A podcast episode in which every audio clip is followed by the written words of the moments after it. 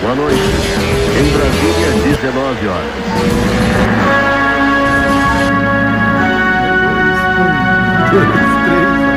Aí, Então vamos. Ó, vamos começar então? Manda bala, vai. Um, Agora, dois, agora, três. agora. Tô fora da. Aí tá melhor. Melhor. Aê. Aí, tá perfeito. Agora foi, agora foi. Olha, hoje vai, vai entrar. Esse, esse vai entrar pra história. Hora do jiu-jitsu. Senhor Pé de Pano, Rose Grace, Fepa, grande mestre, que honra, que honra, Helson Grace. Prazer meu. Então, Obrigado vocês. Essa comunicação e muito importante. Um prazer estar com vocês e chegar a uma boa conversa. Prazer é todo nosso, Nossa Senhora. Ô, tio, o pé de pano tá aí também, você percebeu? Grande Agora Helson. sim. Vamos, Grande- campeão. Tô adorando a carreira do seu filho, grande guerreiro, tá fazendo o que tem que fazer. É isso Muita aí. honra, muito, muito prazer em ver ele lutar. Tá? É o que está fazendo a coisa direito, cara. E Legal. você sabe que nesse, nesse jiu-jitsu, se você tiver uma, uma técnica boa, como é a do Hélio Grace, nosso pai, nosso querido mestre, ah, não tem erro não, tá? Se fizer o mandato, se todo mundo copiasse o Royce e tivesse a habilidade de finalização que tem seu filho, tem que ter Mas, esse mas, no, mas no final todo mundo copiou, né? Well, mas não tão- Tentaram, vendo- tentaram, tentaram, né? Olha, eu vou até hoje eu, ainda tenho a minha, as minhas ah, restrições e contra contra essa trocação, entendeu? Eu não sou, eu não aprovo a trocação. Eu jamais eu iria para uma rua, para uma luta dela e ia treinar um não um tipo de som. Eu não sou boxel, não sou.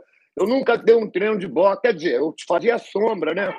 O Reison, como grande professor de boxe, sempre naquelas tem que estudar. Eu tive muita a, a, a treino com ele assim de, de como se diz, de imagem no espelho para ver, mas nada assim realmente levando boxe a sério, ou muay thai, ou treinar pontapé, ou treinar soco. Tu Aí eu sabe tô que eu fora. falo, tu sabe que eu falo muito sobre isso, né? Que os lutadores de jiu-jitsu que foram pro MMA, a maioria deles falharam porque se dedicaram mais às outras artes do que ao próprio jiu-jitsu. Inclusive eu. Então foi. É isso que está acontecendo. Então hoje você não vê. Eu não sei qual é, quem é que vocês vão me nominar no MMA que clincha. Não, eu tava falando Então. que, o- que, o- o que o Helso falou faz sentido, porque você é bom de jiu-jitsu a vida inteira, aí vai fazer MMA, tu para de fazer jiu-jitsu e começa a fazer tudo que você não é bom. Aí chega lá, o teu jiu-jitsu tá ruim e o que tu não sabe também não sabe. Aí eu desanda tudo. O que não sabe tá ruim, Well, o jiu-jitsu eu- piorou. É, eu falo de mim, isso aconteceu Exatamente. comigo. Eu, é Não, porque a é gente, a verdade. gente, a gente a- aprende assim. O Helson nasceu no jiu-jitsu. Ele fez jiu-jitsu a vida inteira. Então a gente tende a entender que a gente- o jiu-jitsu nos pertence. Mas o conhecimento é nosso. Mas se você parar de treinar, o seu jiu-jitsu ele, ele diminui, ele, ele perde o timing, ele não, não se ajusta, não se adapta bem à, à coisa. Então, aí, nesse momento que você fala assim: ah, eu sou bom de jiu-jitsu, vou treinar boxe, vou treinar wrestling, vou treinar muay thai, vou treinar isso, você deixa de fazer o que tu faz bem. Aí, na hora lá que tu precisa do que tu é bom, o negócio. Quantas lutas você viu aí que o cara do jiu-jitsu perde posição, não consegue eh, finalizar? Por quê? Porque o jiu-jitsu tá, tá deixado de lado porque ele acredita que ele, o jiu-jitsu pertence a ele. E não, a gente tem o conhecimento, mas o teu corpo tem que estar alinhado com os treinamentos para você poder aplicar o jiu-jitsu na hora certa. Mas eu, eu acho também, na minha ideia, ah, é, o, que, o que é importante é você ter uma, uma confiança que você não vai tomar um pontapé. Você não pode tomar. Ô, rapaz, a minha, eu gosto, eu, eu sou mais da rua, sabe?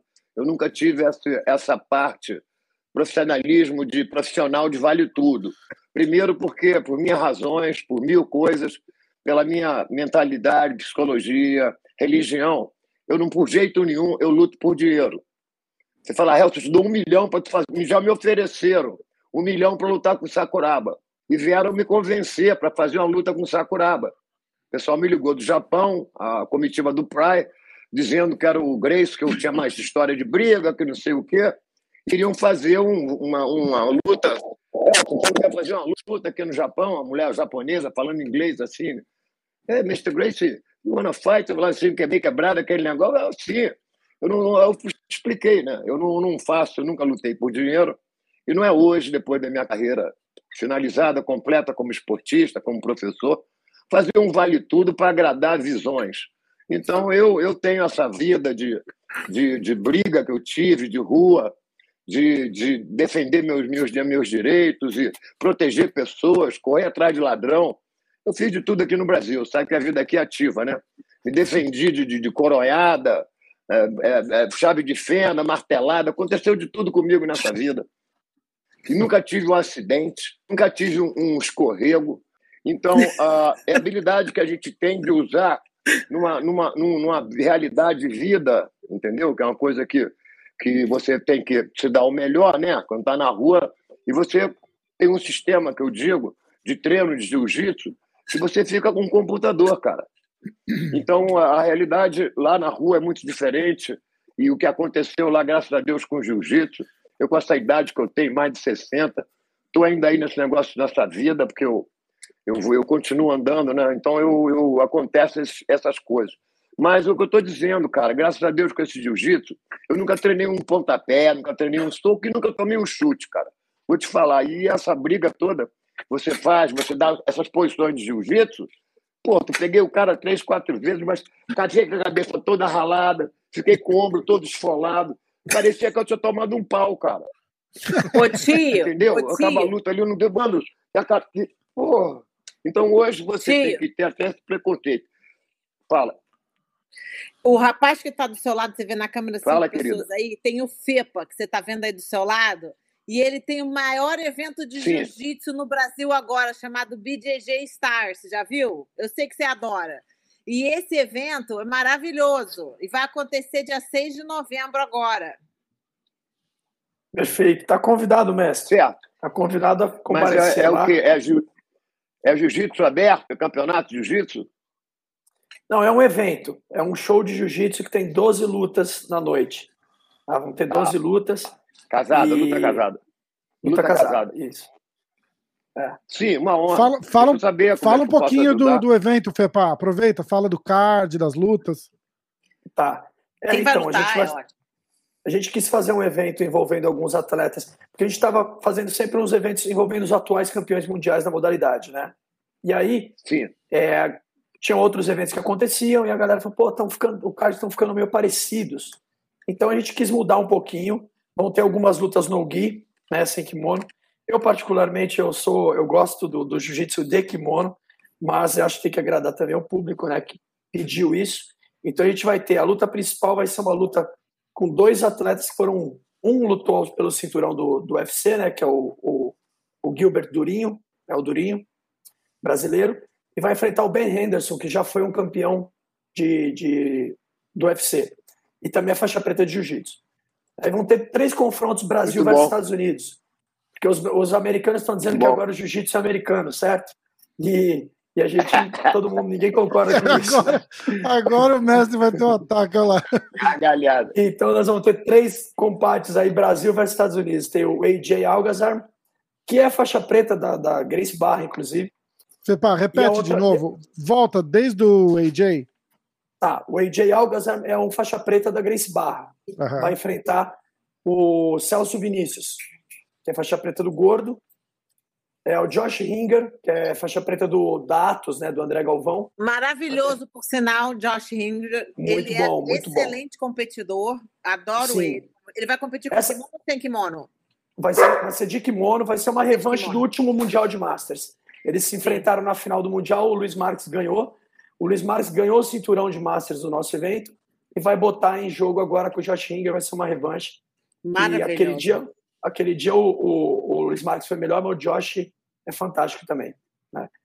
E além disso, vão ter vários campeões aí que estão no card. Eu sempre gosto de fazer uma luta old school de atletas que já escreveram a história aí no, no jiu-jitsu, mas não estão competindo atualmente. Então, dessa vez, a gente vai ter o Roberto Tosi, que é um atleta de, do interior de São Paulo, que vai estar lutando com o Fábio Romão, com a faixa preta. É, eu acho que ele pegou a preta com o mestre Elcio Figueiredo, mas ele está há muito tempo já em São Paulo, está tá lutando pela, pela Aliança, agora na Grace Morumbi. E vão ter algumas, duas lutas femininas também. Vão ser 12 lutas fantásticas. Peraí, mas é mais a feminina quem vai lutar, Fepa. Que isso? Vou falar, vou falar. As duas lutas femininas. Já lançou, um, fe... Já lançou um feminismo aqui. No meio da história lançou um feminismo. Esperou nem o cara acabar de. Esperou nem o cara acabar de falar, já lançou um feminismo. Não tem problema. Nós fizemos, mestre, um Ótimo. reality show, tá? Que a gente confinou oito atletas homens e oito atletas meninas numa casa durante um mês, durante a pandemia e o público escolhia quem que eles queriam ver no paredão, é o combate da noite, do, do dia. E aí eles se enfrentavam e saíam, saíam dois finalistas mulheres, dois finalistas homens. A luta de abertura do evento vão ser duas meninas que participaram do reality. Uma é a atual campeã brasileira, Sabata Laís, que é da equipe Ryan Grace, e a outra é a Rebeca Albuquerque, que é uma menina representante da Bahia. Então elas vão se enfrentar e vão ter outra luta feminina, que vai ser entre a Ana Rodrigues, que ela é faixa preta do Dream Art. Não sei se vocês conhecem, é um projeto de alto rendimento aqui de São Paulo. Demais e, o projeto, demais. É, é, a Ana Rodrigues vai enfrentar a Dinacena, que é uma menina de Belém do Pará. Essa Dinacena também é campeã brasileira. Então essas vão ser as lutas femininas. E já falando de lutas femininas, já que você levantou a bandeira aí, segundo o pé de pano feminino, que a mulherada fala, pô, tem que ter o mesmo número de lutas, não sei o quê. Eu sempre apoio o jiu-jitsu feminino, mas assim, eu fui no Brasileiro lá assistir e teve menina na faixa preta que ganhou fazendo uma luta, né? Então a gente tenta fazer proporcionalmente o número de praticantes o número de lutas da noite. As pessoas têm que entender que o jiu-jitsu é, masculino não é melhor que o feminino. Ele só começou antes. Então ele cresceu primeiro e o jiu-jitsu feminino vem crescendo, eu acho que é até mais, é, pelo tempo, mais rápido que o masculino. Mas ainda assim precisa de tempo, porque as feministas ficam igual louca. Não, tem que pagar igual, tem que ter luta igual. Não, o mercado, o cara é o cara é empresário, ele tem tanto de dinheiro, ele tem que botar o dinheiro onde ele acha que o dinheiro vai vir. É assim que funciona. Exato. Não dá para querer ir no, Bom, no, no, feminismo. Ah, bota igual. Bota Bom, aí, não estou falando. Calma aí, pede plano. Feminismo também não precisa ser que todo mundo recebe igual, porque depende do atleta. Você não vai pagar um cara nem homem recebe que não vai trazer nem homem recebe quantidade de pessoa para Mas nem homem recebe igual. Mas nem homem recebe igual. Não, não só, não, eu não acho que tem que ter isso, mas tem que ter alguma luta feminina, tem que ele ter. Botou, ele botou, ele botou, tem não, bastante. Eu sou fã do BJJ Stories. Tio Helson, vamos lá no evento, tio. Lá em São Paulo? Sim, sim. A, a respeito, é possível, é possível. A respeito da situação, número de mulheres, calma, a gente tem um número muito maior de homens, atletas, faixa preta, em todas as categorias no mundo, que mulheres. Não tem mulheres para botar, como ele diz, vai um campeonato de faixa preta e tem duas mulheres faixa preta. Homem tem 100. Vai botar uma luta de faixa preta e tem 100 homens para lutar, que vai botar só um ou dois. Não é, não é, não é justo. Então, pelo número de faixa preta que tem no mundo, não tem, não tem 10 faixa preta no Japão mulher. Não tem 10 faixa não, De repente, agora está começando a ter. Mas tem mais de 100 faixa pretas no Japão. É o que eu estou dizendo, entendeu? No Havaí Bom, também é só, tem. É só a idade. É, eu acho que é só a idade. É o número. O é jiu-jitsu é masculino é começou começou há 100 é anos e o feminino começou há 20. Então, então Bom, eu como pra... mulher... Mulheres começaram... Eu, como não, mas isso é fato, isso não é opinião. Do Bolinha, Começaram esse a do Bolinha, como representante das mulheres, eu tenho que dizer não, que não. é desde que você tem alguma luta de mulher, sem problema nenhum, eu acho importante ter. E Exatamente. isso o FEPA faz e a gente já, já tirou o chapéu. Tio Helson, o evento do FEPA é um dos meus preferidos no Brasil, tá? Se não for o preferido, na real. Ele faz um excelente Sim, evento, tudo excelente, sempre escolhendo Ótimo. todo mundo muito maravilhoso. Então a gente vai lá, tá, Ótimo. Dia 8 de novembro, em São Paulo. 6 de novembro. 6 de novembro. 6, 6, 6. 6 de novembro. Minha... E a gente vai fazer um sorteio aqui. Ô, Rose, você, uhum. sabe, você tem que prevenir me dizer o dia certo, dia 6. Vamos combinar de falar um pouco longe. Eu tenho que fazer uma condição, arranjar um jeito de chegar lá. Tenho que fazer um projeto certo, né? Um horário certo. Pode deixar, eu vou resolver em São Paulo, não, chega lá. Tem que ter uma programação, né, Helson? Não é assim, não. Claro, vamos, vamos falando. Vamos, vamos combinando, né? É isso aí. E de Agora, ônibus nem pensar, eu, né, eu, eu, adoro ir de ônibus. Não, eu adoro ir de ônibus. Eu adoro ir de ônibus. Não, eu gosto. Vou tranquilo de ônibus, cara. Vou até melhor. Eu vou dormindo. Quando eu vou com o neguinho dirigindo, eu vou preocupado com o piloto. Aí eu fico preocupado. Mas se eu vou de ônibus, eu. Eu dirijo, eu dirijo. Mas olha eu só, dirijo, eu gosto. Nossa, aí tem que ficar muito mais preocupado. Eu dirijo, tio. Eu dirijo bem, né, tio? Olha só. Não, devagar. Bom, eu, aí eu vou dormindo também. Eu abaixo o banco vou dormindo. Eu não vou poder te ajudar na direção, é o que eu digo, né? Bom, vamos nós. Agora, eu, eu tinha uma ideia aqui que eu gostaria de falar. O Neymar está um campeão nato, porque ele está confiante, ele treinou isso também. O Haaland também chegou para mim, pai, estou me sentindo bem treinando Renzo, estou fazendo igual com a galera de trocar em cima. Mas, meu filho, mas isso aí não é um jogo, porque você abre uma margem de oportunidades que vira uma, um jogo de coin. Joga para cima para dar cara para. O Rala tomou um nocaute numa luta dele assim, entendeu? Que ele tava, o cara, o cara baixou a cabeça e deu um soco, pegou assim. Foi aqueles que eles mata-cobra. Pegou no queixo caiu, brother. Acontece, aconteceu com meu filho. Eu falei, Rala, por que você não andou para trás, esperou um tempo? Não há ninguém, eu boto a minha mão para trás e ninguém me dá um tapa na cara. Você acredita nisso? Como é que pode isso? Eu amarro minha mão, gemo minha mão e ninguém me dá tapa e chute. É possível? É possível. O ponto é esse, cara. A gente tem que entrar ali para fazer um clinch certo. Então você tem que. Você sabe.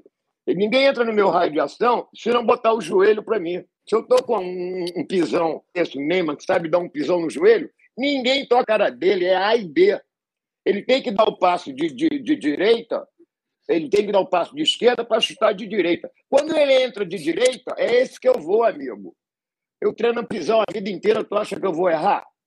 Tu acha que na hora eu vou dar um pisão? O Royce aprendeu isso. Mas quando o Royce começou a passar bambu na canela, começou a treinar muito, ele entrou num couro lá. Ele tomou o que, o que merecia. Porque ele, exatamente, o Royce desvirtuou.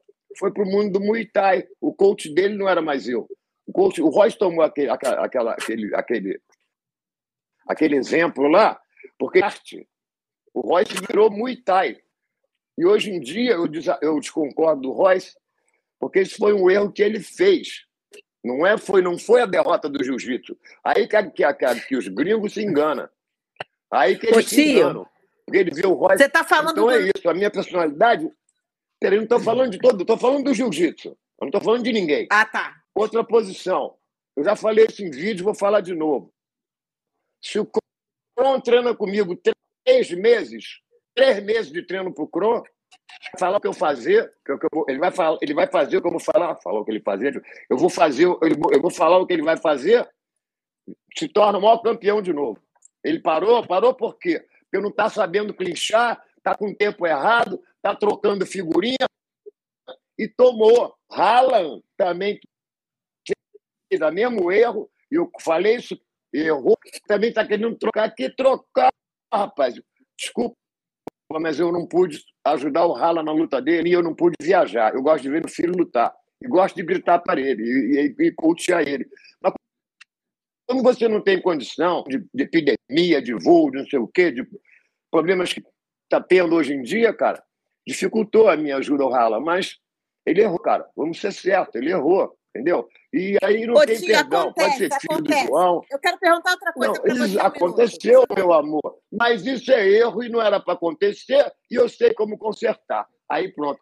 Tá. Nunca tomei um pontapé e nunca tomei um tapa. Pronto, acabou o papo. Encerrado. Ô, Ti, você é a favor do, do combate jiu-jitsu com tapa na cara? Jiu-jitsu com tapa na cara ou não? Não, eu, eu gosto de vale tudo. Meu negócio, eu, eu entendo vale tudo negócio de tapa na cara, dá vale isso, não vale aquilo, ou solta a rédea, ou, ou tira o burro da, da, da, da corrida. Porra.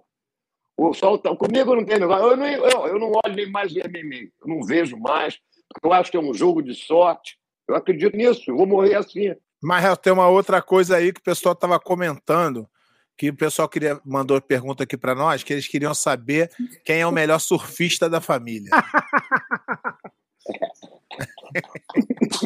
Não, isso aí vou ficar. Eu não tenho nem resposta, né?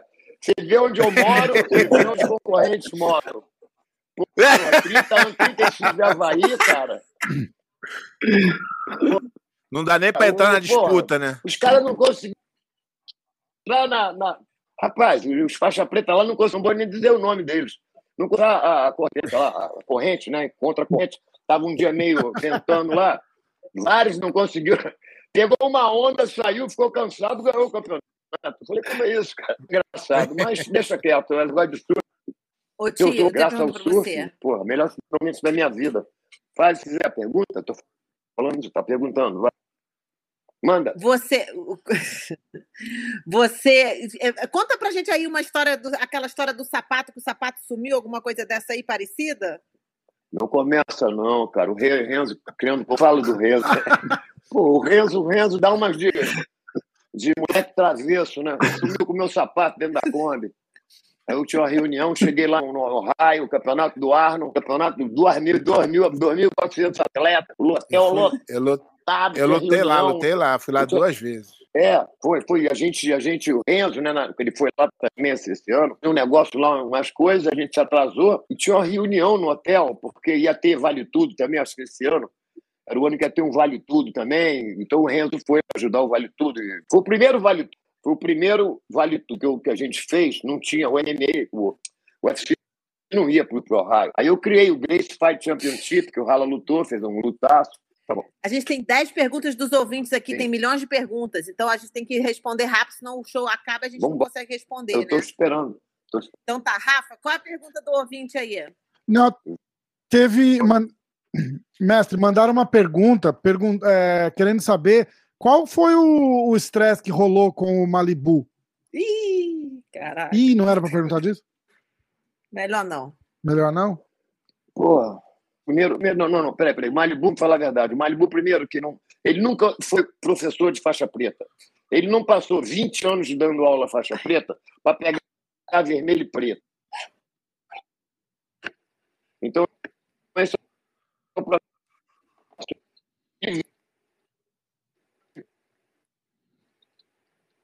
Ainda bem que tá cortando. Uma merda do caralho. Não, mas o pensamento dele é certo. Vocês podem não gostar, mas o pensamento dele tá certo. Tem que avisar não, ele. Tá ele. certíssimo. Tá, tá, cortou tudo, cara. Eu, eu que... bato nessa tecla o tempo inteiro. O cara foi advogado, outro foi jogador de futebol, e agora o cara mete uma. Não, tá certo. Mete uma tio coisa. Cortou. Ô, tio. Cortou tudo. O tio Helson tá certo. O tio Helson tá certíssimo. Ainda que tivesse errado, ele fica certo. Ele é assim que funciona. O Helson vai falar o quê? Tem que estar tá certo. Helson Grace Fera Braba. Cortou tudo. Ó. Peraí. Bom, caiu. caiu. É bom que para voltar ele vai voltar. Calma que ele já volta. Calma que ele já volta. Esse é um bom assunto. Mas vem cá, eu nem é. quero me intrometer nessa conversa aqui de vocês, que eu já entrei de penetra aqui, mas eu tô louca pra saber mais do BJJ Stars, cara. Tem tanta pergunta pra fazer. E ele conseguiu botar dois caras que eu não gosto do jiu-jitsu lutando um contra o outro. Não tem nem com quem eu vou, vou torcer aquele dia. Vai torcer pro empate? Qual, qual, qual, luta? Qual luta é, que é? AJ com aquele Celcinho. Os dois pra mim podiam perder. Ninguém ganhou nessa luta. O AJ é aquele Florida Boy, Florida Kid. É, é, Florida Boy. Putz, ah. usado. E o outro Celcinho também, também é tudo. Aqueles dois ali podiam perder. Mas o resto, Josh Hinger, sou fã, número um. Ele é muito bom, muito bom. Da, da pessoa dele. dele, né? Da pessoa dele. Pessoa e o jiu-jitsu dele também é bom, tá, pé de pano? tu tá falando, você que tá falando, eu não posso. Você conhece ele? O Fepa não pode, o Fepa não pode falar porque tá lutando no evento dele, o Fepa não pode se não, comprometer. Não, não precisa o Fepa se comprometer, mas eu falo, Josh Hinger é um excelente atleta e excelente ser humano, mas bom atleta mesmo, bom do jiu-jitsu, bom, bom, bom mesmo. Bom mesmo. Gente boa ele também. Gente boa. Competindo não, o Cádio tá, o Cádio, o Cádio tá bem legal. O Cádio tá bem legal. Não, eu vou com certeza. Com certeza sim, eu vou tentar ir com certeza. Vou tá. fazer um. Ah, agora ele voltou, ó.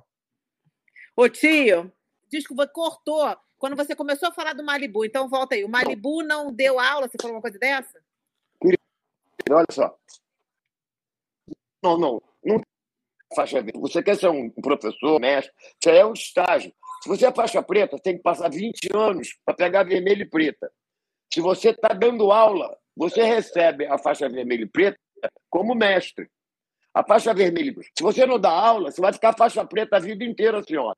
Você dando Exatamente. 20 anos dando aula, você vira mestre vermelho e ficar 20 anos vermelho e preta. Aí vem o Carlinhos, inventa vermelho e branco, inventa. Que Carlinhos, quem é o Carlinhos para inventar? O Carlinhos é inventor. Carlinhos inventa. E não é mentira. Vermelho e branco. E não é mentira. E agora não, é mentira. o cara para chegar. Irmão, eu não entendo nada. Todo mundo está mudando essa muda. Quer mudar, quer mudar, novidade. O jiu-jitsu já não dá mais para competir. O jiu-jitsu para competir é horrível. Eu falo pro Rala não ir, porque ele pode ficar aleijado. Ele pode tomar chave de joelho e nunca mais lutar, que tem aleijado já. Entendeu? Hoje você vai num campeonato desse, toma chave dessa, tá, tá, no campeonato, na regra do Hélio Grace. Não tá errado, não. Vale não eu só concordando. Não vale mão de. Não vale, porque não machuca, não machuca. E o Malibu? Pois então, Malibu, Malibu. pulou, cara. Ele pulou de faixa. Malibu foi de preta, nunca deu aula de jiu-jitsu, foi para vermelho e preta. Pra vermelho. É, mas, não, mas não é só o Malibu, não. Tem, um, nem tem, tem um, vermelho. Tem uma galera aí, né? Pois então, meu Não é só o Malibu, não, né, bagunça. né, tio? Tem uma galera que faz isso. Não, não. Virou bagunça. Deixa eu te fazer uma pergunta. Para o cara hoje ele ser faixa coral, ele tem que ter pego a faixa preta há 31 anos atrás. Exato. Tá?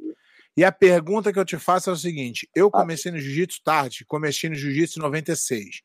Quando eu comecei no jiu-jitsu no Rio de Janeiro, tinha faixa roxa dando aula, faixa marrom dando aula, porque não tinha muito faixa preta.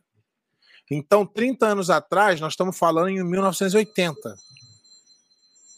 Nós estamos falando de 1980. Você lembra de ter esse tanto de faixa preta em 1980? Que hoje, que hoje aparece tudo de faixa vermelha e preta? Não. Porque eu lembro da minha 96. Não, cara. Era escasso, tu vê. Os Ué? faixa preta conta no dedo. Era, era Burilo Bustamante, era Fábio Gurgel, era, era um, um, grupo pequeno. Aí hoje, de repente, do nada, aparece. Mas é muito, não é pouco, não. É muito faixa coral por aí. E os caras falam assim: não, isso aí é assim. Começou, aí, é assim. aí eu, eu fico sem saber. Como é, que, como é que pode, né? Agora você vê, no meu tempo, não tinha como você mudar de faixa para o campeonato. Como, vamos dar um exemplo: Shaolin. Shaolin lutou um ano de azul, foi campeão mundial. Aí lutou no outro ano de roxa, foi campeão mundial de roxa. No outro, em cinco anos ele era preto. E fez a final com o e perdeu a final para o Royler. E no ano seguinte ele foi campeão mundial no preto, que ele subiu. E o Royler ficou com leve, e o Yates com pena, e ele ficou com leve. Mas quando eles lutaram, foi o último foi o último campeonato do Shaolin no, no, no peso Feda. Aí depois do lado pan-americano, ele já subiu. Ele subiu para médio. Não, para leve, para leve. E o Royler ficou no, no Feda. Aí eles lutaram assim e ele foi campeão no Pan-Americano. E depois, no outro ano, o Shaolin foi campeão mundial. Mas eu nunca vi. Ele foi campeão porque passou no campeonato ali, o quatro campeão faixa preta. Que é isso, cara? Isso não existe na minha academia. Ele pode ganhar os campeonatos todos que ele quiser vai esperar sentado, no mínimo, para mim, é três anos por faixa. Então, hoje em dia, é tudo é possível, tá? As faixas são dadas por merecimento do campeonato, é dado porque tu vai viajar, não tem ninguém dando aula aqui, bota de roxo, bota ele de professor. Quem é que fiscaliza isso? Quem fiscaliza é... isso? Qual a organização? Qual é... vai, vai explicar isso para quem? Vai falar isso com quem?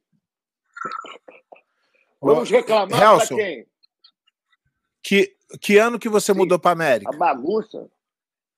1985. Minha última competição. Eu não aguentava mais, fiquei cinco anos apertando a mão do Rickson. Não tinha ninguém para. De 1980, de 1985, eu e o Rickson não. Eu e o Rickson na final. Eu e o Rickson na final. Eu falei, chega com isso. Fui embora. Era eu e o Rickson que assinava nas duas, duas Ninguém aparecia no campeonato, apertava a mão do Rickson.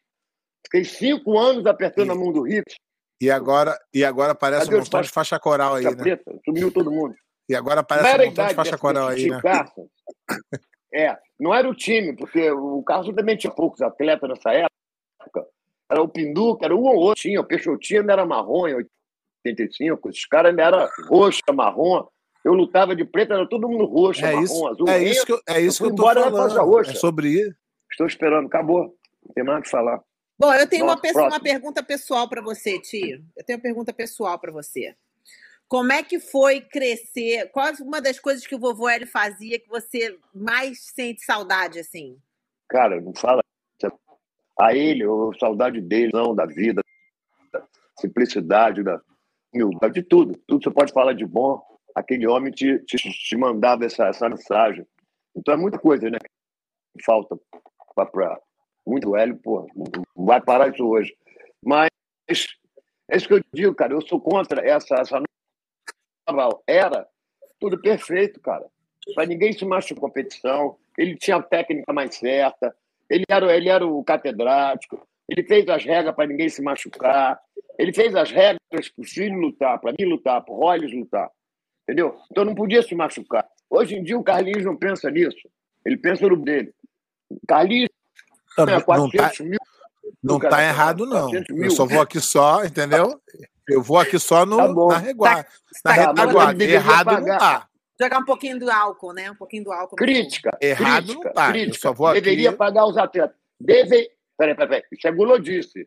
Deveria dividir com os atletas. Os atletas fazem o campeonato, não é o Calixto. Calixto dando coisa errada, pra merda. Eu nem vou lá ver.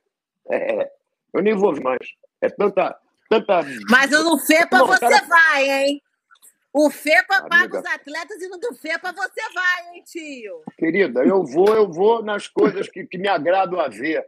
Eu vou nas coisas que eu tenho, eu tenho um, um porquê de estar vendo um campeonato. Um campeonato que o cara faz nove pontos em um segundo. Você vai, bota a mão no joelho, pula, cai montado, nove pontos. Três, dois da queda, três da passagem de guarda, quatro da montada. Que isso, cara? Bate. Você bota a mão no joelho, você só botou a mão na calça assim. O cara está sentando, ele vai sentar, não tem como parar. Já é bom no joelho. Eu, eu, eu sou lutador que vocês, cara. O cara pula, vem voando, faz nove pontos, cara. Eu vou olhar para o juiz, vou levantar vou embora. Isso é roubo. Ele tem que estabilizar as posições. O Hélio Grace fez um campeonato duro. O Carlinhos faz um campeonato de, de, de regra de. O cara pula, faz nove pontos, cara. Então vamos parar. Subjeto, muda de subjeto. Não fala desse campeonato de hoje, que é uma vergonha. Uma vergonha. Eu vou no Olha seu. Olha só, a gente está aqui. Eu vou no seu. Isso. Do, do FEPA você, você apoia, porque o FEPA paga os, os é. atletas, é. o FEPA faz a parada direitinho. É. Pelo amor de Dá Deus. Dá para ficar nervoso. Dá para ficar nervoso. Quer arriscar legal. falar das regras aí para ele? Pelo amor de Deus. Conta da regra aí. Travou. Tá, pelo menos travando o Peace and Love lá. Não, estou falando sério. Eu estou querendo uma, uma, uma, nova campeonato de jiu-jitsu, né? Mas eu quero fazer com as regras do Hélio, que eu vou fazer na América. Eu vou esperar. Os caras vão arranjar sponsor. Daqui a dois anos para fazer um campeonato. Agora não dá, epidemia. Vou fazer um campeonato voltando com as regras do Hélio e pagando dinheiro, que nem o Arno era antigamente. O Arno foi o melhor campeonato do planeta. Ó, eu vou, eu vou contar a história. O primeiro, o primeiro ano que eu fui lutar lá no, Ó, o primeiro evento que eu fui lutar lá no, no, em Ohio foi 2001. Eu cheguei lá, o cara não quis lutar e o Helson me pagou, hein? Aê, tio Helson! O cara, todo o cara mundo levava, machucado. Todo mundo. Aí, o, aí o Helson falou: não, não, o cara veio aqui, o outro não quis lutar, paga ele aí. Todo mundo recebia. Cadê o Carlinhos? É só no nosso. É só o nosso, Errado não tá. Errado não tá, hein? Vamos. É só no nosso. E o dinheiro vai todo para ele. Não vou falar nada. O Fepa Errado. não sabia que isso ia acontecer hoje aqui. Eu tenho certeza. Certeza. Brincadeira, cara. É brincadeira. Quem dá um show não ganha nada. Quem faz então, a luta vamos, não ganha nada. Vamos, então vamos mais? deixar o Feba contar a história aí do evento, como é que o evento começou, para dar uma acalmada. Boa! Tá muito tenso hoje. Salva aí, Feba. Então, nós, eu fazia um evento para a prefeitura, tá, que chamava BJJ Stars, era um evento pequeno, aberto ao público, e aí a gente convidava as academias, fazia um grupo, as pessoas botavam nem os atletas que estavam prontos de cada academia, a gente fazia o casamento das lutas de peso e faixas compatíveis, e aí é aberto ao público. Aí eu tenho eu estava falando para anteriormente que eu tenho um projeto social, né? E aí o meu projeto social tem tinham dois sócios investidores, botaram dinheiro, montaram sem treinamento. E aí um deles falou, pô, vamos fazer um campeonato profissional, né? É, vamos começar, a gente bota dinheiro, traz investidores. Isso foi em 2019. E aí eu fiz o primeiro desafio, o primeiro BJJ Stars, que era o nome desse evento menor que eu fazia, né? Falei, pô, acho que o nome é melhor, é bom. Eu anteriormente fazia o desafio Black Belt Jiu-Jitsu, que era um nome que misturava português com inglês, né? Ainda acho que era menos vendável. A gente voltou com. Iniciou um evento profissional só de faixas pretas, com o nome de BJJ Stars. Foi 2019. O evento foi um grande sucesso de público. A gente começou a vender o pay-per-view também. E nesse evento teve uma fatalidade. Na luta, na última luta da noite, um atleta envolvido lá, parece que ele foi ofendido por alguém da torcida, e ele saiu do tatame para brigar. E aí foi um corre-corre. Assim, tiveram algumas coisas que, que, O meu santo foi forte ali na hora, que foi a última luta da noite, então o evento todo se desenrolou. E também esse atleta não tinha torcida, porque nessa hora é, veio a torcida do outro atleta, né? E meio que foi difícil ali, foi, foi vários contra um. Separamos uma briga tal, mas, pô, primeiro evento, primeira edição do, do BDJ Stars, pô, fiquei arrasado. Só que todo mundo começou a comentar do evento, talvez não tivesse tido a, a repercussão. Como se diz? A repercussão, a repercussão que teve, talvez não tivesse tido por causa da briga, todo mundo ficou falando do evento. Eu fiquei sabendo do seu evento por causa dessa briga, só pra você saber, tá? Pois é, então. E aí o que acontece? Todo mundo falou bem do evento, pô, o evento foi Briga chama, legal, chama audiência. É. e todo mundo elogiou o evento e criticou é, briga a sempre traz... a briga. Pois é. Aí, a partir daí, nós fizemos um, uma segunda edição, também com público, no mesmo local, no Hebraica. Foi uma edição que foi um GP, é, sem, sem limite de peso que é o atleta o Nicolas Meregali foi o campeão nessa segunda edição. E aí fizemos, aí a terceira edição já anunciamos a terceira edição que foi que seria em abril. E aí, pô, a venda de ingresso bombou, a cadeira VIP, que é a mais próxima, esgotou em dois dias. Cadeira de arquibancada também começou a vender bem. E aí, pandemia. Aí teve a pandemia, eu entrei em contato com o público e falei: olha, se vocês quiserem, a gente devolve o dinheiro. Algumas pessoas quiseram devolver o dinheiro. E outras falaram: não, nós vamos esperar. A gente não tinha noção de quanto ia durar essa pandemia. Ou não, vamos esperar e o nosso ingresso vai valer para o próximo? Vai. E aí, pô, não, pandemia durou dois anos aí, né? Fizemos quatro edições, formato de live, né, sem público. E agora, dia 6 de novembro, a volta né, da, da, presença de público. Então, esses ingressos, até o pessoal que quer comprar a cadeira VIP não tem, porque já foi vendido lá atrás, né? Legal. E a gente está, como, conforme combinado, esses ingressos estão valendo para essa edição de 6 de novembro. Então a gente já está no segundo lote das únicas cadeiras que tem para vender, que é a cadeira de arquibancada. Oh, Felipe, eu tenho uma pergunta, é, essa pergunta é minha. Eu reparei que no, no, no nos eventos BDD Star tem muitos caras da Dream Art. Os caras, algum dos sócios tem a ver com a Dream Art ou só pelo fato de, de dos caras serem a Arte tem um time muito forte, e aí acaba, já é sem São Paulo, acaba sendo mais fácil casar as lutas. Não. Então, vamos lá. É, não, nenhum dos sócios tem nada a ver com a Dreamart. Né? Eu até conheço o, o, investidor que banca a Dreamart, eu fiz uma reunião com eles, mas não tem nada a ver com a Dreamart.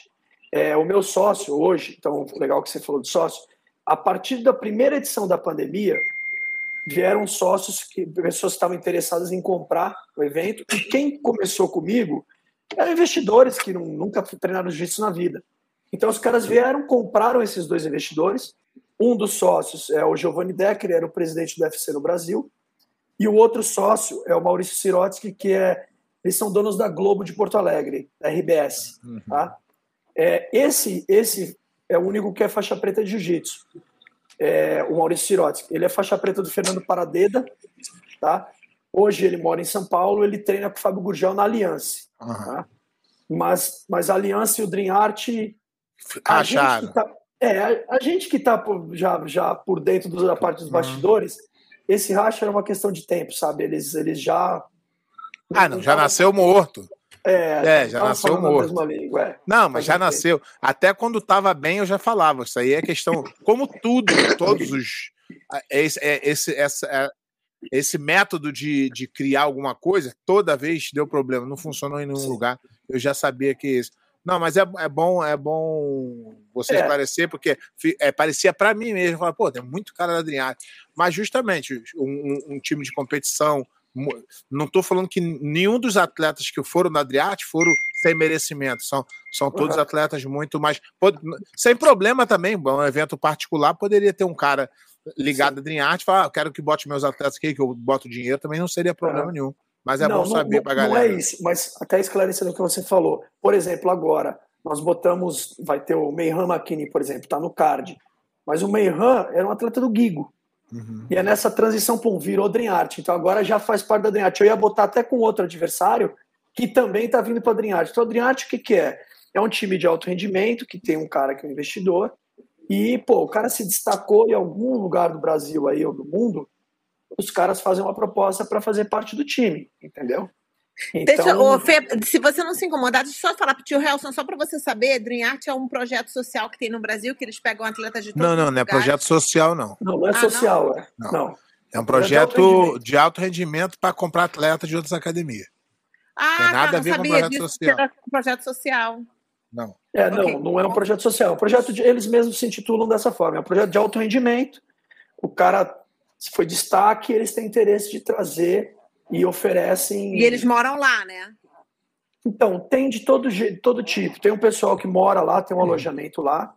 Tem algumas casas alugadas para. Eu sei que um time feminino mora numa casa lá, tem um outro time que mora numa outra. Eu sei que o Patrick Gaudio ele mora num outro apartamento. Então, assim, não, não, lá não, não, não abriga todos eles, não. Entendi. Mas os treinos lá acontecem de manhã, pela manhã, e agora, após esse racha com a Aliança, eles vão ter também academias que o cara pode pagar para treinar nesse time. o alto rendimento vai ser sempre nesse local aí, que é o Dream Art. As academias, eu não, não lembro o nome, mas é Dream alguma coisa aí, que eles, eles começam, parece que já abriram, já tem uma filial. Que era uma equipe, era uma academia da Aliança. Esse é, a gente teve, a gente está a gente tá fazendo esse a hora do jiu-jitsu há um tempo e aí o, o, um cara falou, pô, mandou uma mensagem para a gente, falou, fala sobre isso, não sei o quê, que o que o Fábio Gorgel tá indo nas academias tirar o, o nome da, da aliança, é, que não pode mais, mas isso aí é uma regra da aliança para você ser associado à aliança, tem que ter um professor da aliança. E uma regra que eu concordo. Como é que você vai ser aliança e vem uma, um professor da, da, da Carson Grace para dar aula? Não faz sentido isso. Eu acho que o, cara tá certo. Só quem quebrou o contrato foi o cara que foi para a Arte. Não que foi, mas que deixou a, a aliança e virou Arte, que a parceria acabou lá. Isso, exato. É isso mesmo. Parece que o menino era, era atleta da aliança mas resolveu, treinava na Adriarte. Aí, aí resolveu ficar com a Adriarte. Foi isso, foi isso, é. Legal. Então agora eles, agora parece que eles vão ter esse modelo aí de, de o, pagante também pode treinar no, no você, o que você está fazendo na real, eu acho, no meu ver, é um milagre hoje em dia, né? De trazer atleta, de pagar os atletas, de fazer esse negócio todo. No Brasil, você ainda tem apoio governamental, o apoio dos lugares, ou só mais ou menos, mais ou menos só de patrocínio mesmo? Tá, não, então o patrocínio do Brasil é muito pequeno ainda, né? É, a gente tem esses investidores, a nossa intenção é, é fazer a marca valer, né? A gente já está conseguindo, aí a gente tem alguns subprodutos do, do, do BJJ Stars. Esse reality show foi um negócio muito bacana, porque foi aberto ao YouTube, no YouTube, então assim, não tinha rentabilidade, mas ao mesmo tempo a gente só teve um investimento, mas o nosso objetivo era o quê? Era que as pessoas, para eles votarem quem ia para o paredão, né, eles tinham que dar o nome e o e-mail. Então a gente queria aumentar a nossa base né, para poder mandar e-mail marketing agora para divulgar os, próximos, os eventos dali para frente. E pra vocês terem uma ideia, no último paredão, foram três paredões. No último nós tivemos 721 mil votos. Né?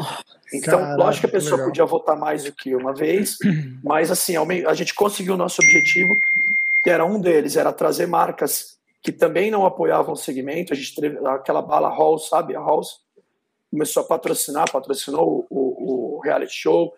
A gente teve é, supermercado patrocinando, coisas que hoje, antigamente, não olhavam para o jiu-jitsu, e o reality trouxe essa, essa audiência aí, essa visibilidade para outras outros mercados aí que não, não apoiavam o jiu-jitsu. E hoje eu consigo ter, por exemplo, na edição passada, a gente teve patrocinadores que antigamente era só a marca de kimono, agora tem as tapes, né? Não sei se vocês usam essas tapes aí, vocês usavam, eu nunca usei as tapes, mas tem essas tapes no dedo aí que o pessoal usa, que patrocinam, mas tudo muito relacionado diretamente ao jiu-jitsu. E agora a gente conseguiu trazer olhos de outras pessoas para a nossa, modalidade. Isso foi bacana. Então, é, era o objetivo do reality show. E a gente rentabiliza, né, respondendo a tua pergunta, é, com a venda de pay-per-view, o nosso principal, tá? e com a venda de ingressos, que agora a gente vai voltar a respirar. A gente fez esses eventos da pandemia, foram eventos que a gente não atingiu o break-even, a gente ficou ali tentando fortalecer a marca, crescer a marca, mas foram eventos de investimento, não teve, não teve lucro nenhum nos eventos. Então, realmente, é o que você falou, a gente conseguiu, é um milagre mesmo, a gente conseguir ter atletas renomados no card, né? a maioria que luta fora, com o dólar altíssimo, a gente conseguir realizar isso no, no nosso país, no Brasil, né? Com um patrocínio ainda pequeno. Você está de realmente de parabéns. Eu vou liberar o tio Helson. Tio Helson, muito, muito, muito, muito obrigada por você ter vindo aqui hoje. Foi demais. Aprendemos, como sempre, muito. E obrigada, tio. Você está liberado. Você pode ir embora agora, não precisa mais ficar Sim. preso. Não, não tem, tem pressa, não. Olha só. Obrigado aí pelo convite de vocês, do trabalho que estão fazendo. Uh, pé de pano, como sempre, querido irmão, amigos, saudoso. Das antigas, das antigas. Muita, muita, muitas, das antigas. Muita muitas histórias, muitas histórias juntas. Muitas histórias, graças a Deus, com muitas coisas boas. E seu filho, cara, muita, muita, muita, muita coisa boa para ele nessa caminhada que ele está indo aí, para ele continuar com esse jiu-jitsu que ele está fazendo, entendeu? Ele está fazendo o que tem que fazer. Realmente está tá impressionante, ele está objetivo, está finalização. E é isso que vai fazer ele um grande campeão com o nosso jiu-jitsu, né? Eu gosto de ver vocês trabalhando Ô, tio. E eu vou estar lá no show. Eu vou estar no show lá suportando vocês, certamente. A Rose vai me levar lá. Suportando, o problema é chegar lá. Apoiando. A Rose vem aqui e me leva lá, certamente. O FEPA vai ter que me Ela incluir me na Ela lista de pagamento comigo. dos lutadores para essa. Não. Você é a Jada. Então, valeu. Obrigada, tio. Ajeita essa festa. Ele tá pensando lá. Vai ter after party, Ferba? Porque se não tiver, esquece. Muita, muita luta. Graças a Deus. Toma, Fala pra Tamires desligar aloha. aí, tio. Um beijo. Valeu. Obrigado, é obrigado. Beijo aloha. Obrigado a todos. Saúde. Saúde, mestre. Obrigado. Caraca, o que, que foi isso? Muito massa, muito massa. Agora eu não sei. Quer que eu saia daqui agora para você continuar a conversa com o Fepa? Você tem mais alguma pergunta para o Fepa, do BJJ Stars? Não, amigo. Só, pra, só queria ouvir ele contar, mas eu acho que eu já ouvi, né, Fepa? Você vai contar alguma coisa diferente? Não, fica à vontade, pô. Você é. Eu acho. Dá meu telefone pro Fepa, por favor. Vou passar, vou passar. Tá, a gente se fala depois. Tá. Muito obrigada. Desculpa crash a party de vocês aí porque realmente Imagina, obrigado aquelas que traz convidados assim inesperados. Obrigada. E, ó, parabéns, Fepa. Fãzona mesmo. Você está fazendo um excelente trabalho. Continua o que você está fazendo, porque você está fazendo bem. Tá bom, muito obrigado. Beijo, Valeu. gente. Beijo. Tchau, tchau. Beijo, tchau, tchau. Tchau, Pé. Também Valeu, te amo. Tchau. Um beijo. Também te amo, tá? Tchau. Vamos, vamos falar do BJJ Star, que, é, que, é mais, que a gente vai Bora. ter mais tempo para botar no jogo. Fepa, qual é, qual é a, a ambição do BJJ Star? Onde que o BJJ quer chegar? Cara, eu acho que eu quero tornar o BJJ Stars. Eu sou o único dos sócios que vivo do BJJ Stars. Né? Então eu sou o cara que respiro dia. Acordo BJJ Stars, vou dormir BJJ Stars. Até tô precisando treinar.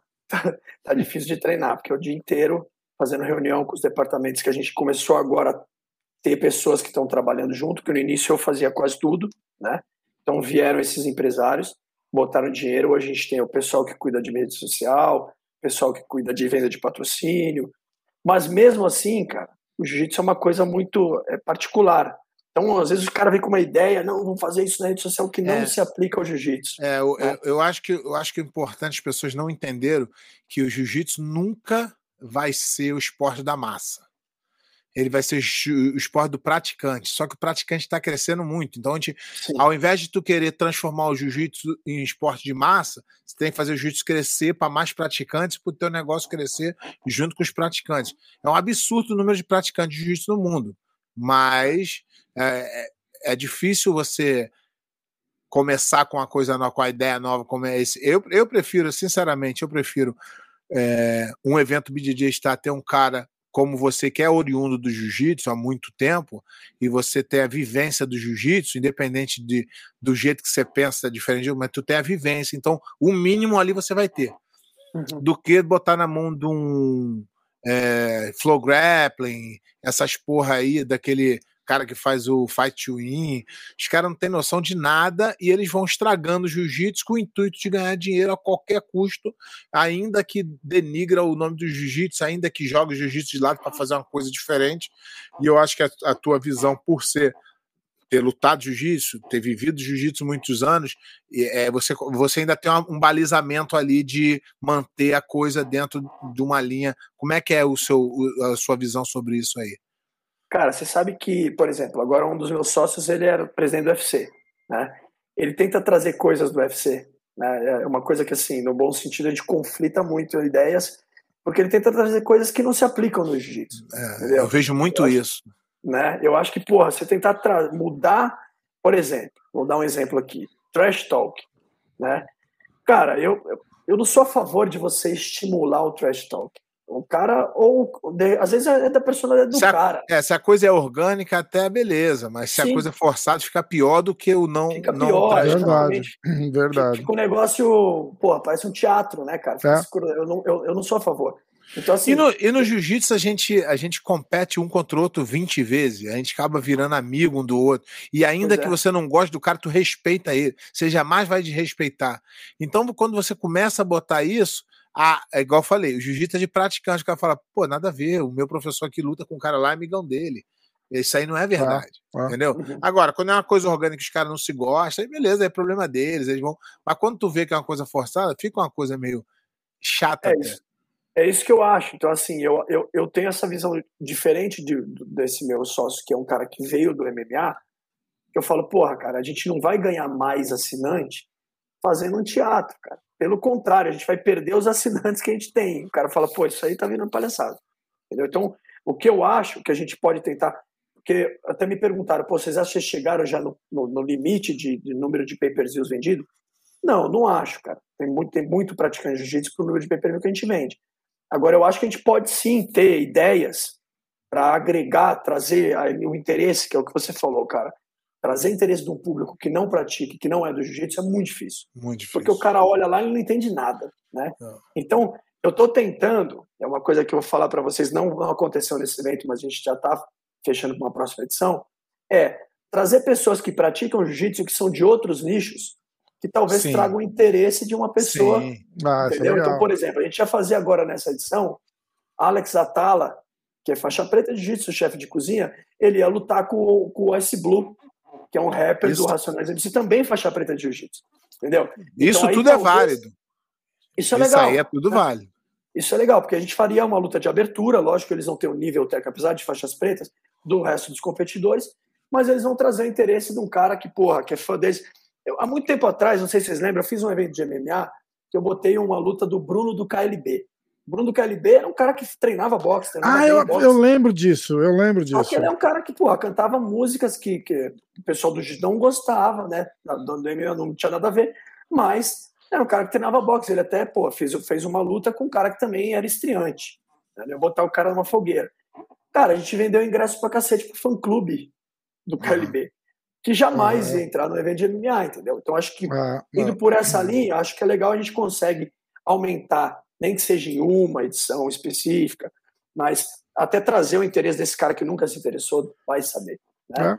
É, é. Eu, o, que eu, o que eu vejo assim, tenho, eu, tenho, eu, nunca, eu nunca organizei evento profissional de, de, de nenhum evento de jiu-jitsu, ah, evento de academia, né? Mas eu vejo que o pessoal quer muito retorno imediato, né? O cara, Sim cara faz o evento, fala: vou fazer o evento, vou vender tanto PPV, vou vender tanto ingresso, vou botar um dinheiro no meu bolso. Eu acho que não funciona assim. Com a, a, a minha vinda para os Estados Unidos, eu dei uma esclarecida como é que funciona o mundo do negócio. Por exemplo, a Amazon. A Amazon deu prejuízo 10 anos seguidos. Muito prejuízo. Para se tornar a coisa maior do mundo. Se o cara que, que fez a Amazon pensasse igual brasileira, a Amazon estava falida. Então eu vejo assim: eu vejo que o pessoal, como você falou, está preocupado em ah, vamos botar o jiu-jitsu na Globo, vamos fazer com que a dona de casa goste de jiu-jitsu. E eu não acho isso aí. Eu acho assim, vamos investir tempo em transformar a marca BJJ Star numa coisa que todo mundo do jiu-jitsu queira ver. Se tu conseguir só isso, você vai vender mais de 500 mil pay-per-view. Se você conseguir fazer com que o seu evento seja atrativo, seja a luta boa e que todo mundo conheça e que e seja uma divulgação divulgação orgânica, não, digo a sua divulgação. Eu digo que o Nico começa a falar sobre, o Nico começa.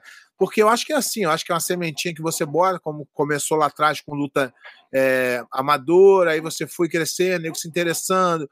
Aí hoje em São Paulo é, é quando tem BJJ Star, a cidade para porque a cidade vive aquilo ali. E se você conseguir transportar isso para fora, para os outros países, eu tenho quase certeza que vai ser um, um, um grande, mas é o que eu tô falando, depende de tempo. É uma plantinha que você vai regando todo dia ali, e uma hora o pessoal do Japão falar: pô, BJJ está, o que, que é isso? Cara, vou comprar. Ah, ah. Ou Inglaterra, o BJJ está, vou comprar. Então você não. É, é, o que eu falo, o cara lá do UFC ele vem com a ideia do, do UFC, que, que o UFC que fiz, vamos fazer o o, o, MMA popular. Por quê? O MMA é maneiro, ver o cara chutando a cabeça um do outro, o cara comemorando, tomando cerveja. Legal. Jiu-jitsu não vai ser isso. Jiu-jitsu cresce organicamente com a, a expansão do jiu-jitsu. Então, a gente já tem hoje um, muita gente praticando. É, vídeo número de competidores. Na, e na minha academia são 10% de competidor, 90% não é competidor. Sim. Mas uhum. pode gostar de luta, porque ele é praticante. Assistir, sim. Então o cara vai e, e num, campeonato, num campeonato mundial de máscara, bota 8 mil atletas. É. Num, no, no, no europeu, é. 10 mil atletas. Se você conseguir atingir, vamos dizer que de, dessas pessoas seja o mesmo, o mesmo número, 10%, você tem um, você tem um 100 mil 200 mil, 300 mil pessoas que são o seu público-alvo que você pode atingir. Só que é aquilo, você precisa ganhar a confiança do, do espectador, o cara fala assim, pô, é eu te falei, a primeira, a, a, quantos eventos que começam, fazem e não vão para frente? Aí a pessoa fica, agora, se você cria ali uma, fala, não, pô, esse evento é sério, esse evento faz o negócio, a data, divulga e tal, e a coisa vai crescendo. Essa é a minha opinião, mas é o que eu tô falando. Quando você depende de sócio, de investidor, às vezes o cara não tem essa visão. O cara vai com a visão de vamos botar na Globo. E a Globo, é, o pessoal antigamente tinha esse sonho. A Globo tá acabando, a internet tá passando a Globo agora. Tu vai na contramão, botar na Globo, que tá acabando, e na internet você tem esse público aí. E eu acho essa, essa ideia de reality show, eu não, não, não acompanhei, mas é uma forma de tu, de tu atrair mais gente para participar. Sim, sim. Uma luta, eu acho que é interessante ir, ir por esse caminho aí. Mas esse caminho de tornar o jiu-jitsu. É, a cópia do UFC, eu não sei se, se, se, é um caminho legal, não. Pode ser até que eu esteja errado, mas não sei. Não, eu, eu penso igual a você. Eu penso igual a você. Você falou uma coisa que, que é o que está acontecendo hoje aqui. Por exemplo, quando, quando esses sócios entraram, né, o, o Giovanni, que, é o, que era o presidente do UFC, ele, ele pouco opina na história, sabe? Às vezes ele dá os, esses pitacos e eu falo, pô, cara, não se aplica nessa realidade, do jiu-jitsu é diferente e tal. Mas eu acho que é válida a conversa, a visão lógico, de outra pessoa é lógico, é boa também, para você sentar. E, Eles e, têm e várias coisas que eram visão deles, que hoje a gente aplica no negócio, que eu não tinha visão e cresceu, aumentou, melhorou, com certeza, somos muito. Mas é o que eu vejo assim: começou a surgir vários eventos achando que o BJ Stars estava ganhando muito dinheiro. Cara, a gente ah, não ganhou dinheiro tem. ainda. A gente não ganhou dinheiro ainda com o BJ Stars. Tá? E todo mundo, não, pô, tá ganhando. E aí é o que você falou: o cara vem puta, joga dinheiro para cima, vou fazer, vou fazer acontecer, e daqui a pouco não, não é. acontece. É, Nós fizemos a, um a, ideia, a ideia é que a ideia é que a coisa seja é, rentável. Sim. Se você pegar um cara rico, eu sou, isso o ACB. É, a gente, a gente já viu isso mil vezes. É. Um ricão acha que, que gosta, ele vai daqui a pouco falar, ah, quer saber, cansei, e aí acaba. Por isso é que eu não sou, eu, eu, não, eu não acho que é dessa forma que deve funcionar. Eu acho que deve funcionar dentro da realidade. Estamos vendendo aqui, vamos pagar aqui, vamos botar um pouquinho de dinheiro, vamos aumentar, vamos. Porque senão ninguém trabalha de graça, você não pode crescer. Então eu vejo que as pessoas têm um, é, muita visão do imediatismo. Ah, Sim. o FEPA vai pagar 500 mil reais agora. O FEPA pagar 500 mil reais não vai funcionar. No próximo é. ele quebra. Então tem que ser uma coisa é, palpável, que seja real. Agora, se você que inventar. Aí tu, nesse evento, tu paga 100 mil para cada um, e no próximo tu não tem, tu não tem patrocínio, o cara não quer menos de 100 mil, ele quer os 100 é. mil de novo. Então, Exatamente. eu acho que os caras não querem. Eu aprendi isso. O dinheiro tem que vir depois, depois do trabalho, não pode vir antes do trabalho, senão não vai funcionar. Exato. A gente fez um planejamento quando veio essa nova essa nova equipe aí que é a que a gente está, né? planejamento para cinco anos, para que a gente divulgasse, fizesse essa marca crescer, não pensando em tirar dinheiro da empresa. Eu sou o único cara, eu tenho um Prolabore como sócio, porque eu sou o que trabalho 24 horas no BG Stars, mas a galera tá muito pé no chão, entendeu? E aí surgiram essa, os concorrentes, a galera, pô, mas o cara tá pagando ali, vocês estão pagando menos. Cara, nós temos um planejamento, eu acho que a gente paga legal, tá perto do, do, do que acontece aqui no Brasil, né? E tanto que a gente está conseguindo trazer gente de fora. Mas existe um planejamento, entendeu? Não, não, não é porque estão surgindo concorrentes que a gente está trocando os pés pelas mãos, não. Vamos fazer do jeito que a gente planejou desde o início, entendeu? E, e eu acho que, é, que é essa a fórmula. Eu acho que exatamente isso. A gente tentar trazer, saber que é um negócio nichado, né? A gente não vai trazer interesse de cara de fora botando na Globo, nem é. vai mudar o canal. É, você vai Entende? ferrar com a Globo, exatamente. Exatamente, exatamente. vai mudar o canal. E aí, pô, você pode até fazer uma vez. É, porque imagina, tu coloca lá o evento lá, prometendo pra Globo que vai dar milhões, e chega lá, não dá nada, é pior do que não ir. Exatamente. Pô, os caras perderam a Globo. Foi uma merda. Né? Então, ah, acho é. que é acho que a gente está, eu penso da mesma forma. Eu sou, eu tá... sou sempre, eu sou sempre crítico aos eventos que aparecem pelo medo de fazer duas, três edições e, e falhar, porque aí isso é ruim para o jiu-jitsu. Isso mostra que não vale a pena, entendeu? Aí, mas como é, você já está aí no, um bom tempo, aí até na pandemia você conseguiu manter, é, eu acho que tem tudo para. Já é um grande evento, mas tem tudo para crescer cada vez mais. Porque eu acho que não só no jiu-jitsu, mas tudo na vida, as coisas demoram mais do que a gente deseja. A gente deseja que a coisa ande mais rápido, mas se você não perseverar, eu acho que a coisa não funciona tão bem assim. E no jiu-jitsu, ainda mais, porque você precisa cativar, ganhar a confiança do público, entendeu? E, e o jiu-jitsu é bem é, pulverizado, né? As pessoas. É, uns, uns acham que o cara que faz jiu-jitsu é, gosta só do UFC, o outro cara gosta só do, do evento ali do amigo. Então, você precisa unir essas pessoas todas num bem maior, que é o jiu-jitsu em si, né? Que o evento desse como seu é bom para todo mundo. É bom, é bom para os atletas que são remunerados, que o, o evento da BDGS não é remunerado. É bom para você, que você consegue ter a empresa gerando dinheiro. É bom para o público que tem o que assistir, entendeu? Então, eu acho super válido ter guardado as proporções de que as pessoas é, consigam acreditar de que o projeto é, é vai ser firme para frente, porque senão o que eu te falei, se você se você falha, o jiu-jitsu falha junto contigo. É verdade. Qualquer evento que, que, que, ah, que aparece e falha, pode parecer, ah, o cara falhou. É, mas o jiu-jitsu estava ali e ele carregava o nome do jiu-jitsu. Então, é, não, é, ruim. a consequência do patrocinador não querer botar dinheiro depois. Né? Fala, pô, mas o negócio sobe ali, acaba. Vai ali, acaba. Exatamente alinhado com o que você está falando. É, o cara não se sente seguro de botar a marca dele no negócio que está fracassando, né? Exatamente. Mas é, é a, a, a, eu acho assim, você está sendo um desbravador, né? Porque não é todo mundo que quer fazer isso, pelo trabalho que dá, pela dificuldade que é. é agora tem um outro evento aí também que começou Sim. também também não sei, não, não posso dizer que vai dar certo ou que não vai, não sei qual é a visão dos caras, mas é, se, se tiver um planejamento a longo prazo, eu acredito que possa dar certo, porque tem mais chances de, de, de pessoas embarcar no projeto. Agora, se você fizer igual eu falei, ah, vou fazer o um evento, os caras fazem uma conta muito besta. Ah, vou vender 10 mil pay-per-view, vou vender 5 mil ingressos, aí eu ganho 50 mil. E, e você sabe como é, promotor de evento que não é isso. Tem custos e custos e custos e que e basicamente quase não sobra nada de lucro. Então é, é um investimento que você faz e cria. Eu acho que eu acho que é válido porque tu cria, você ajuda o jiu-jitsu no geral. Porque o garotão que vai lá e luta, que não teria dinheiro para se manter lutando, e, e ele usa esse dinheiro para lutar de novo. Ele vai treinar, pagar o treinamento dele, vai lutar outro evento entendeu? E eu achei assim que é, é, é, chato isso, né? Eu, eu bato nessa tecla toda hora. Por exemplo, o evento de Abu Dhabi.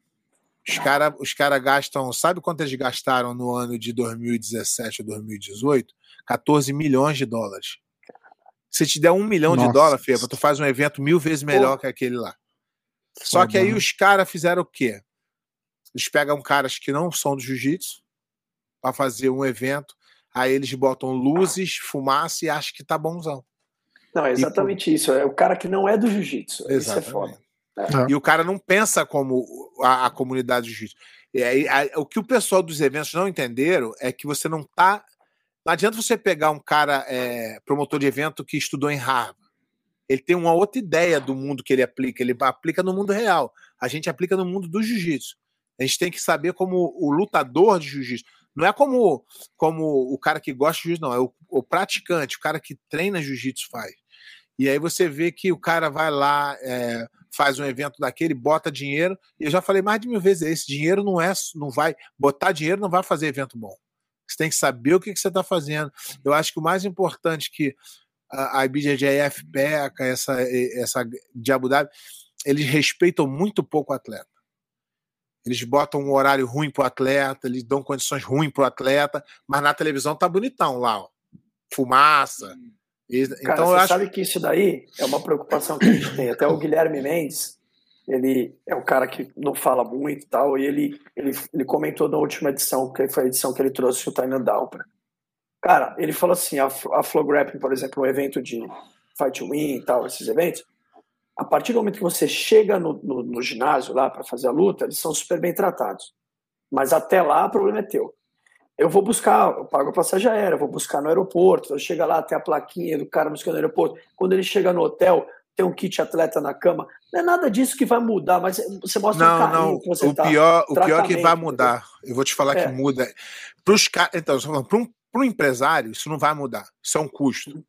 Mas para quem é do jiu-jitsu, o cara ser bem tratado, ah, ele vai dar valor ao teu atleta, ao, ao teu evento. Fala, pô, que legal, cara. O cara, pô, bacana. É, diferenciado, né? Entendeu? Não, tila legal, sabe? Algumas coisas o cara se sente prestigiado. E isso na, na, na Liga Profissional de Jiu-Jitsu que eu fazia lá, o, o, campeonato, era um campeonato igual todo mundo, tal. A gente tinha premiação em dinheiro, mas na área de aquecimento eu tinha Gatorade de fruta. Os caras falam até hoje disso. Exatamente. Fala, porra, tinha fruta Gatorade. E é uma, coisa, e a coisa sempre é pequena, isso que eu tô falando. É, é. Aí você. E, você vê a, IBJ, prestigiado, né? a IBJJF é, cobra 140 dólares uma, uma inscrição e o cara não, não dá um, um suporte zero de nada. De nada, de nada, de nada, de nada. Uma época eles botaram as frutas e água para os professores no Pan-Americano. Aí falou: não, tô gastando muito dinheiro, corta. São coisas tão pequenas, Nada, cara, né? que que eu acho que poderiam fazer a diferença. Como, como você quer ser bem tratado, tu vai cortar o cabelo. Chega lá, o cara, porra, tem um café aqui. Tem... Tu vai voltar, tu quer. Tu... E ainda que o cara deu uma vacilada no teu cabelo, fala, pô, me desculpa aqui, pá, te trata bem, tu volta. A BJJF não, é da merda, o cara, porra, é, elimina o atleta na hora errada, e eles tratam todo mundo igual merda. Eles, eles são a, a, a federação mais prestigiada, eles são mas tem, tem, eu tenho crítica, eu defendo eles pra caralho. Mas eu tenho críticas também em vários momentos. E agora, quando você vê um. Eu acho que isso você traz da época que você foi atleta. Então você lembra de quando era e tu fala assim, pô, acho que seria legal se eu, como atleta, chegasse aqui, Exatamente. seria bem tratado. É entendeu? Aí, aí é, e, e, esse, esse, é, aí o, o que me, me tira um pouco o prazer de ver esses eventos é saber como os caras vêm fazendo. Esses faz to win, isso é um lixo. Sabe o que esse cara faz? Ele pega dois atletas famosos, paga para um e pega os. São 30 lutas locais. Ele manda. São, aí fala assim: manda aí, quem vier, vem, vem, vem, bota luta, bota luta, bota luta, bota luta, bota luta, bota luta. Então, eu não acho que é isso a ideia do evento de jiu-jitsu. Entendeu? Pode ser que ele ganhe dinheiro, mas ele não tem respeito nenhum do público o, o cara querer mudar a regra completamente, entendeu? Então acho que esse é, é um desrespeito. Se você quer implementar uma regra ou outra, beleza, o evento que tu, tu acredita que vai ser melhor para o evento. Agora, se tu quiser botar tudo de uma vez, não, lá, lá não tem ponto, né? O cara pode. Eu já vi luta do cara tomar uma passagem, uma montada, uma pegada de costa e ganhar a luta, porque ele tentou um estrangulamento. E aí, Quando quem... vocês me perguntaram da, da regra para falar para o Helson, é. eu não quis falar porque eu falei, pô, eu tento seguir a regra da IBJJF. Eu tenho uma outra coisinha aqui diferente. Por quê? Eu penso no cara, cara. O cara tá treinando a vida inteira daquele jeito. Agora, ah, vou lutar esse fim de semana é uma regra, vou lutar no é, outro é outra regra. Exatamente. Caralho, como é que você é, se tá adapta ao negócio? Né? Aí, aí não é o melhor que ganha. É né? verdade. O cara que está mais familiarizado. Né, eu acho, eu acho. Então, isso aí é uma, uma das preocupações. Eu nem sei, para te falar a verdade, quais são as regras do, do, do, do BJJ Star, mas eu sabia que era parecida com a BJJF. Eu acho que aquele outro evento aí concorrente de vocês é, bastante muda bastante a regra. A, a Federação de Abu Dhabi muda a regra demais, uhum. entendeu? Então o cara é, uma vez, o Gordo era diretor lá em Abu Dhabi, ele chegou lá como chefe da, da, da, da, equipe lá. E aí ele falou que o cara lá falou assim: Gordo, eu não entendo esses caras, a gente paga aqui mó grana, por que, que o Bruno Malfacino não vem aqui? Aí ele falou: porque vocês tratam atleta igual um lixo, cara. Ah, mas por que Fulano? Os caras não vêm. Porque o cara, o cara não vai se vender por causa de. Ele, você está pagando 10 mil dólares, 15 mil dólares, ele num tour de seminário ele faz 30. 20. Então não adianta você querer bancar o, o fodão que vai pagar. Os caras botam, os caras fazem uns eventos que, que pagam um milhão de dólares de, de, de premiação. Um milhão de dólares de premiação. Caramba. E o cara não consegue atrair ninguém. não traz. É, tá aqui, ó. Se tu quiser, eu posso abrir aqui o, o, o, a inscrição do campeonato deles. Não tem nenhum nome. É um ou outro que quer que tá no começo da carreira, quer fazer uma grana, vai levantar uma grana rápido, mas é, não é só isso. Então, os cara, esses caras sim perderam a oportunidade de dar uma força para o jiu-jitsu legal, entendeu? Mas eles mudaram tempo, mudaram regra, mudaram agora, não, não tem mais vantagem, é tudo ponto. Então, quer dizer, se eu tentar passar a tua guarda três, é, quatro vezes e tu passar a minha guarda, eu te ganho por tentar é. passar a tua guarda. Olha que pensa. Então, o que, que faltou nesse cara? Um, um, uma noção de jiu-jitsu. Treinar jiu-jitsu. É. Treinar jiu-jitsu. Aí pegou os caras lá que o cara falou: não, eu quero ser, porque essa é melhor, vai dar mais. O cara vai ficar amarrando. Pelo contrário, agora o cara amarra mais ainda. Então o tiro sai pela culata. Aí agora o que, que vai acontecer? Daqui a um tempo vão ter que remu remudar a regra. Então é ruim. Toda vez que tu muda a regra, o lutador se adapta e cria uma outra estratégia para burlar a regra. Isso vem sendo assim há 20 é. e poucos anos. Então eu acho que manter, manter ali a, a, a cultura a raiz do jiu-jitsu um pouquinho, até porque é difícil até para os hábitos que tu vai contratar. A galera vem aqui, ó, porra, agora fudeu, ó. Eu acho que deu até problema no outro evento lá deles, porque os juízes não estavam meio sem saber o que fazer, entendeu? Eu, eu, assim, eu, eu, eu desejo vida longa para os dois, três, quatro, cinco, dez eventos. Quanto mais eventos de sucesso e mais oportunidades dos atletas ganhar dinheiro com isso, os, os profissionalizar o esporte, melhor. Eu não desejo que um só vença. Eu acho que, eu acho que se o outro for bem, é bom para tu também. Não, é bom. A Porque concorrência é saudável, cara. Exatamente. Você vai fazer melhor. É. Não, mas faz, é, faz com que as pessoas que viram lá tenham interesse em ver o seu. De Sim. repente, que não conhecia. Eu acho que é uma divulgação para todo mundo. E um puxa o outro para cima, né? Tipo, você quer, você quer ser o melhor e você acaba. É, tudo cresce, né? Isso que é legal. Sim.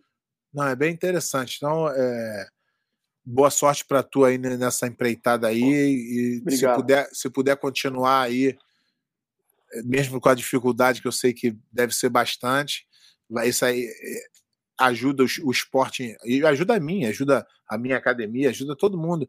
E eu acho que falta um pouco disso, um pouco de união no jiu-jitsu para tentar levantar. Todo mundo só pensa no bolso. Ah, BJJ está não me chamou para lutar, então não, não vou apoiar. Eu acho isso ruim, eu acho que todo mundo deveria apoiar acho que todo mundo deveria é, incentivar. Eu acho que isso que faz que vai fazer com que o esporte cresça. Ó, pra gente, pra gente encerrar, eu vou pedir pro Fê para falar mais uma vez do card, a data, onde compra pay-per-view. A galera aqui dos Estados Unidos assiste pela Flow Grappling, né? Sim, que é uma e coisa aí? que é, é, é, aquilo. A gente ainda depende da venda de pay-per-view fora pra, da Pro Grappling, porque uhum. quando a gente fez sozinho, a gente não conseguiu atingir o valor que eles nos pagam. Tá? A gente depende ainda disso. Sim. Porque eu sei que o brasileiro, a Pro Grappling é mal vista, eu conversei com os caras, é mal vista aqui no Brasil. Né? É. Porque não, é mal vista, é, é mal vista aqui também. Também, né? Então vamos lá. Bom, você assina no bjjstars.tv, tá? Ingresso físico também no bjstars.tv. É esse site aqui, é. ó, tá, na, tá na tela aqui. Inclusive. Isso, exato. O card, a gente abre com a Rebeca de Albuquerque, que é a menina lá do, do reality da Bahia, contra a Sabata Laís, atual campeã brasileira.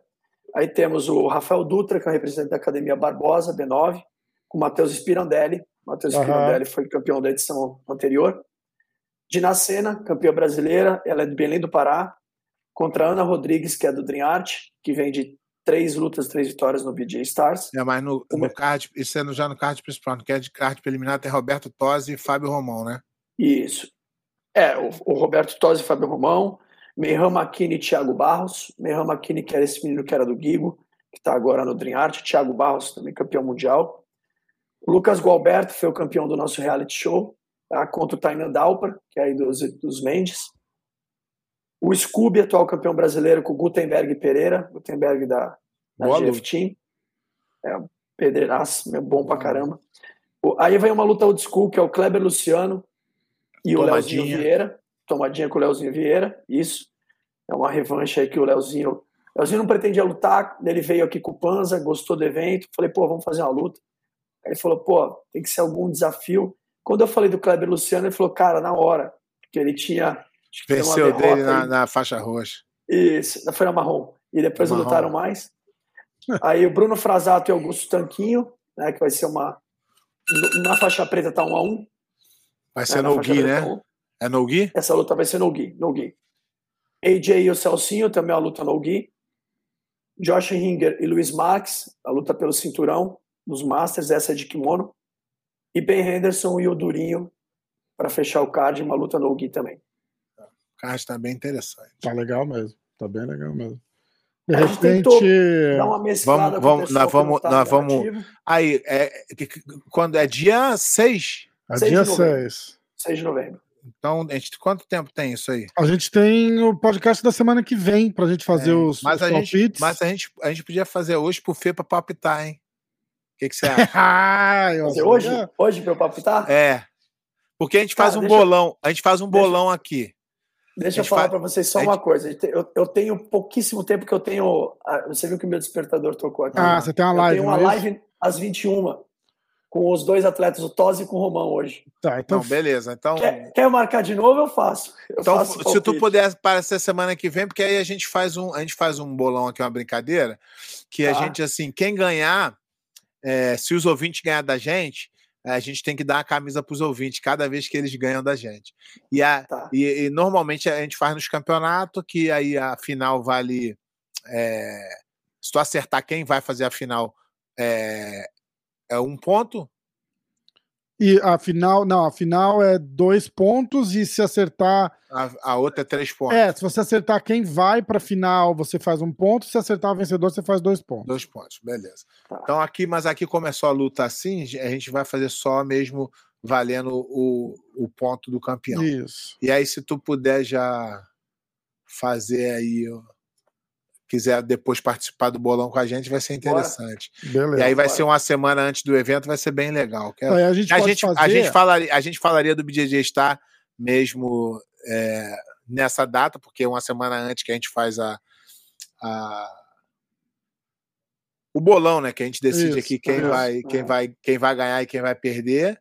E acho que vai ser bem legal. Se tu puder participar, vai ser bacana. Demorou, Aí a gente faz alguma coisa do tipo todo mundo que for e der o palpite a partir da semana que vem, aí na sexta-feira a gente faz o sorteio do, dos pay-per-views. Pay-per-view. Tá a FEPA vai dar uns pay-per-view pra gente sortear, eu vou comprar uns e a gente sorteia, sei lá, cinco, seis pay-per-view pra galera aí. Vambora. Beleza. Tem uns bonés também, tem uns brindes aí que a gente também bota pra, pra sortear. Ah, massa. Boa, boa, boa, fechadaço. Então. Fechou. Valeu, galera. Ó, obrigado aí. Pepa, obrigado. Um abraço aí, Fechou. valeu. Pô, é, sentou com a gente aqui duas horas, né, cara? Mas foi legal. é que o Relso apareceu de surpresa, pô, não, não dá pra falar não, né? Então tamo não, junto. Mas obrigado Fechado. aí pela, pela paciência, valeu pela moral. Até semana que vem. Valeu. Obrigadão. Semana que vem tô aí com vocês. Valeu. Um Fechado. Um abraço, valeu. Fala, pé! Não falamos nem oi hoje, né? Caraca! O Fepa se foi, o Relson se foi, a gente nem conversou hoje, mas já está com quase duas horas o programa. Então a gente vai deixar para semana que vem notícia. Não tem muita coisa também, porque não teve nada de, É, não respondeu. De, Não resp... é, nesses, nesses, nessas ocasiões especiais de convidado, não dá para é, fazer é, o que a gente faz normalmente. Seu Relson, só um minutinho que a gente vai ler as notícias. Ele vai falar, porra, vocês estão de sacanagem comigo, né? Então, ó. Tranquilo. Aí a gente volta semana que vem. A gente vai falar os piques do BDJ Stars, do BDJ Stars e, e aí o FEPA volta. Aí a gente combina assim, ó. A galera fica ligada no episódio da semana que vem. A gente vai dar os nossos piques e todo mundo vai ter até, sei lá, é, sexta-feira sexta à tarde, alguma coisa assim. E aí no sábado eu sorteio, que é o dia do, do, do evento a gente faz um sorteio e pega um dos, dos, dos, dos, que comentaram lá e aí a gente sorteia, sorteia por ali. É um código só, então eu mando um e-mail para eles, alguma coisa assim. Exatamente. Beleza? Isso vai ser massa. Acho que deu por hoje, né, Pé? Já foi, né? Então vamos. A hora do... Tinha aula às 7 horas, né? Mas... Caralho, a hora do jiu-jitsu. As horas do jiu-jitsu, né? Vai, vai, Matamos vai, a aula do pé. Quando... Não, mas é de boa.